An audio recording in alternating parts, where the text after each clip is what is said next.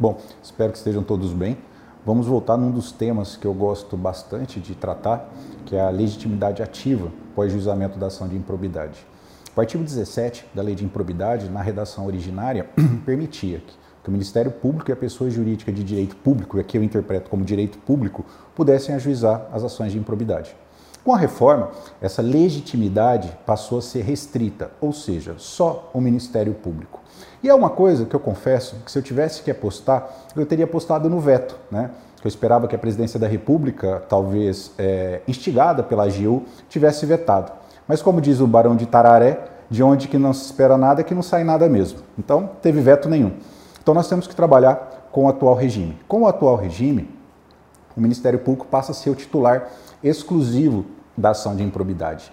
Mas isso deve ser visto em termos, né? Em primeiro lugar, eu entendo né, que não foi uma boa reforma. Por mais que se pudesse acusar, às vezes, a advocacia pública de ajuizarem ações em perseguição, o fato é que há muita balela em respeito a isso, né, a respeito desse tipo de postura. Eu, particularmente, nenhum, nunca vi um caso concreto.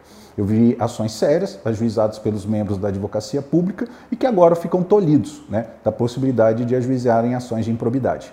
E o segundo ponto né, é que essa restrição de legitimidade ela também é em termos. Por que em termos? Porque o poder público né, não pode ajuizar ações de improbidade que visem a aplicação das sanções.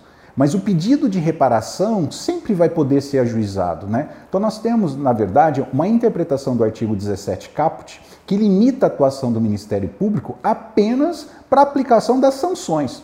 O ressarcimento não teria nem sentido afastar a possibilidade do poder público ajuizar, ainda que pela via da ação civil pública comum, sem problema nenhum.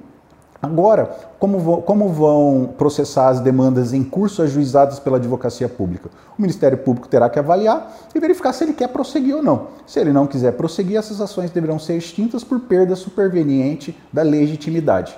De qualquer modo, né, é, aqui tem um tema que, em termos de reforma, que eu não gostei.